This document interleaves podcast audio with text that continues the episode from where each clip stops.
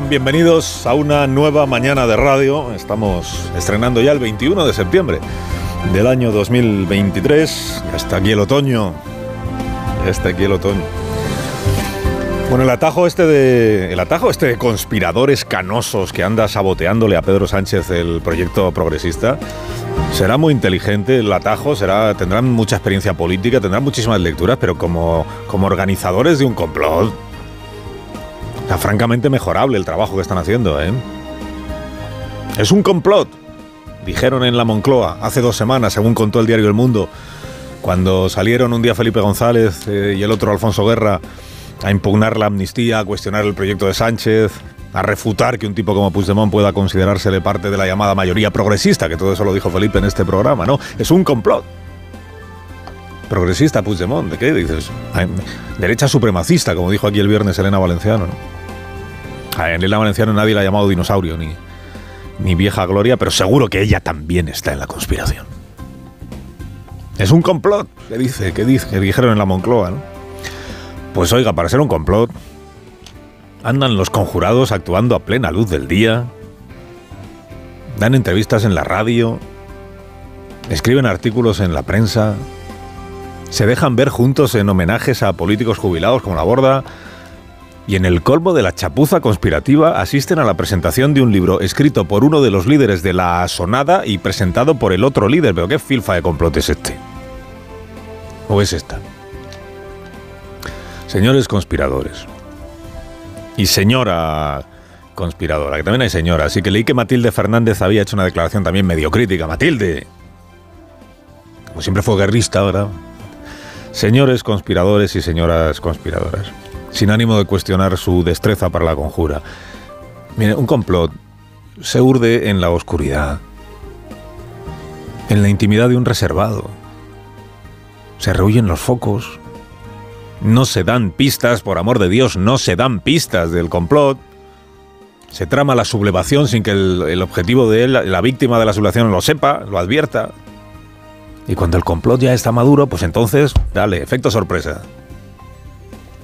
¿Qué efecto sorpresa va a haber si envían ustedes invitaciones para el Ateneo?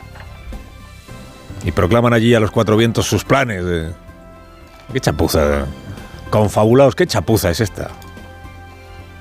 Y encima se lo toman ustedes a broma. Que en alguna mente lunática se ha dicho que esto puede ser como, como un complot, una conspiración en la que hay incluso gente de otros partidos. ¿Dónde había metido la gente de los otros partidos? Yo no, yo no la he encontrado.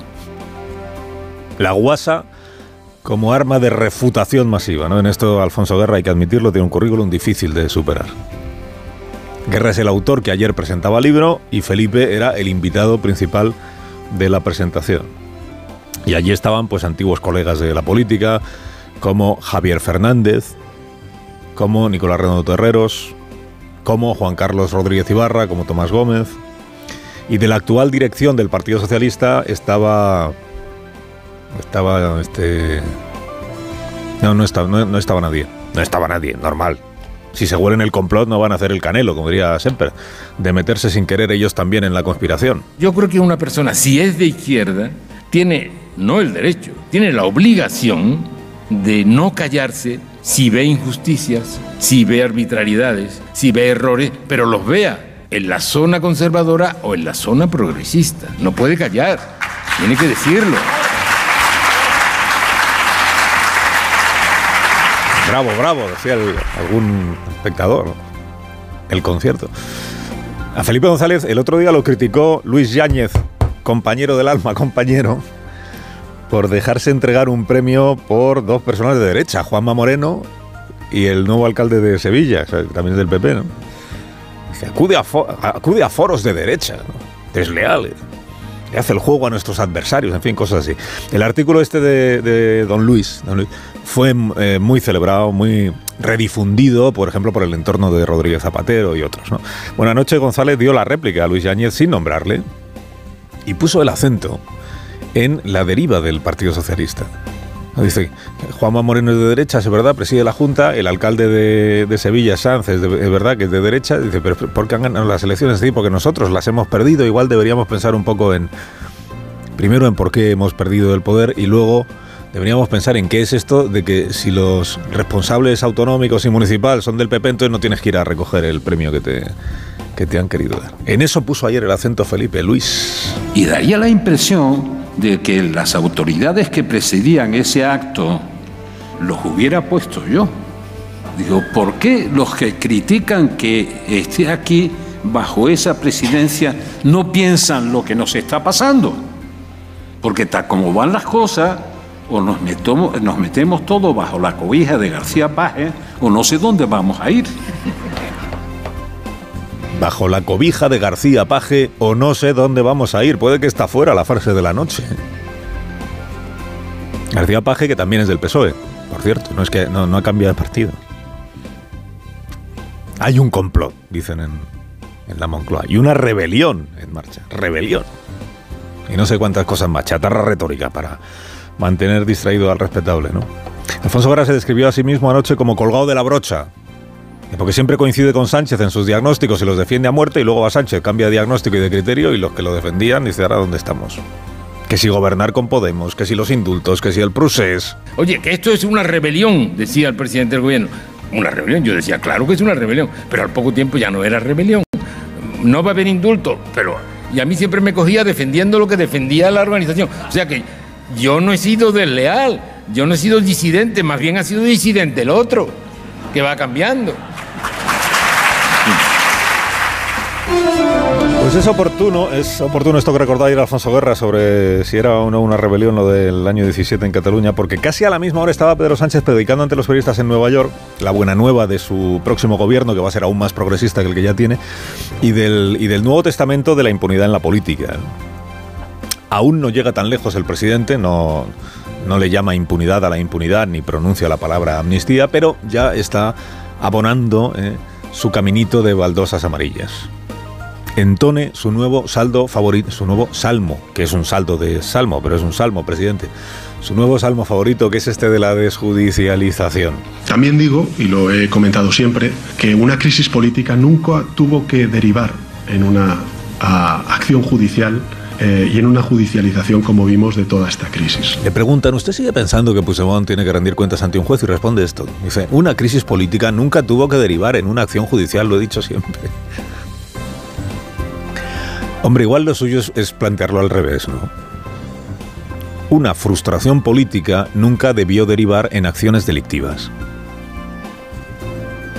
Quiero decir que lo que trajo como consecuencia la acción judicial del fiscal general, el difunto José Manuel Maza, fue la comisión previa de varios delitos por parte de los gobernantes independentistas de Cataluña, que estaban frustrados porque Rajoy no tragó con hacer la vista gorda al referéndum de autodeterminación. Ya había hecho la vista gorda con el de Artur Mas y esta segunda vez ya dijo, igual eh, no debería yo decirle que sí a Puigdemont. Claro, sí, Puigdemont estuvo en la Moncloa con Rajoy, le llevó la lista aquella de los puntos, las exigencias. Y Rajoy le iba diciendo, pues inversiones, venga, lo miramos, pues esto, lo miramos. Y dice, hombre, lo único, el referéndum de autodeterminación, esto no puede ser. Y entonces dijo Puigdemont, pues va a ser porque lo digo yo la frustración derivó en una acción delictiva. Y como hubo una acción delictiva, acabó habiendo una acción judicial. Claro, si uno dice, la frustración en política no debe conducir a cometer graves delitos, pues está poniendo la carga de la culpa en quien delinque.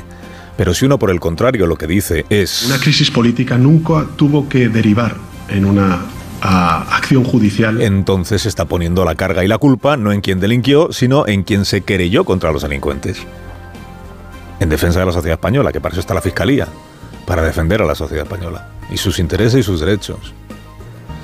Claro, pregunta obligada al presidente del gobierno en funciones. Cuando un gobernante autonómico entonces viola la ley, ¿qué ha de hacer la Fiscalía? De mirar para otro lado, tiene que hacerse la loca, únicamente porque el delincuente alega razones políticas, o porque le vota muchísima gente. Ya sabemos que si pones una detrás de otra todas las opiniones que ha vertido Pedro Sánchez en seis años sobre el proceso, te sale una empanada rellena de contradicciones. Es así. Pero es que él sostiene que siempre ha dicho que no debió haber una acción judicial, que siempre lo ha dicho, que es coherente con... No debió haber una acción judicial. Pero si usted mismo describía lo que había ocurrido en Cataluña como un delito de rebelión, un delito de rebelión como la Copa Un Pino. Sánchez, año 2017, toma primera. Lo que se produjo el pasado 6 y 7 de septiembre en el Parlamento de Cataluña se puede entender como un delito de ¿Lo rebelión. entiende usted como delito de rebelión? Yo creo que lógicamente lo es. Lógicamente lo es. No el referéndum, ¿eh? No la proclamación de la independencia, que eso vino después. Eso además. Era una rebelión de libro, lógicamente lo es, lo de septiembre en el Parlamento de Cataluña. Las falsas leyes aquellas que aprobó el rodillo independentista, ¿no? Era un delito de rebelión. Y entonces, era un delito de rebelión, presidente, pero no debía perseguirse. Sánchez 2017 toma segunda. Clarísimamente ha habido un delito de rebelión, de sedición en España y que en consecuencia deberían de ser extraditados esos responsables políticos a España. Esto sobre Puigdemont y los demás que se habían largado. Como ha habido un delito, pues deberían ser extraditados, dice él, entregados para que sean juzgados. O sea, que rindan cuentas judiciales, pero no hemos quedado en que no se tenía que judicializar, que lo ha dicho usted siempre. Si es que es natural sentirse como Alfonso Guerra. Inés Carrera y colgando de la brocha porque ahora resulta que Ahora resulta que todo es al revés de como al principio, es que se cambia muchísimo de opinión, esta es la verdad. Mentir no, ¿eh? Mentir nunca se miente. Bueno, Feijó sí, pero eh, Sánchez no. Y además el presidente tiene un plan, que también lo contó ayer a los periodistas ahí en Nueva York. Da por hecho que va a gobernar cuatro años más, y hace bien en darlo por hecho porque es así, es así. Y concreta sus intenciones para los próximos cuatro años en esta receta. El objetivo de mi gobierno para los próximos cuatro años es el progreso y la convivencia. El método será el diálogo con los agentes sociales en todo lo que tenga que ver con el progreso, con los actores territoriales todo lo que tenga que ver con la convivencia y el marco es la Constitución. El progreso lo hablará con los agentes sociales, la patronal, los sindicatos. La convivencia con los actores territoriales, entiéndase con el independentismo, porque no creo que se esté refiriendo a López Miras. Y ya, este es, ya, este es el resumen. Los agentes sociales y con los actores territoriales. Dices, y con la mitad de la sociedad que no comparte las alianzas del PSOE con los independentistas, ¿tiene intención de hablar de algo alguna vez? Que no digo yo que Garamendi no sea esencial para el progreso de los españoles. Que hablar muchísimo con Garamendi.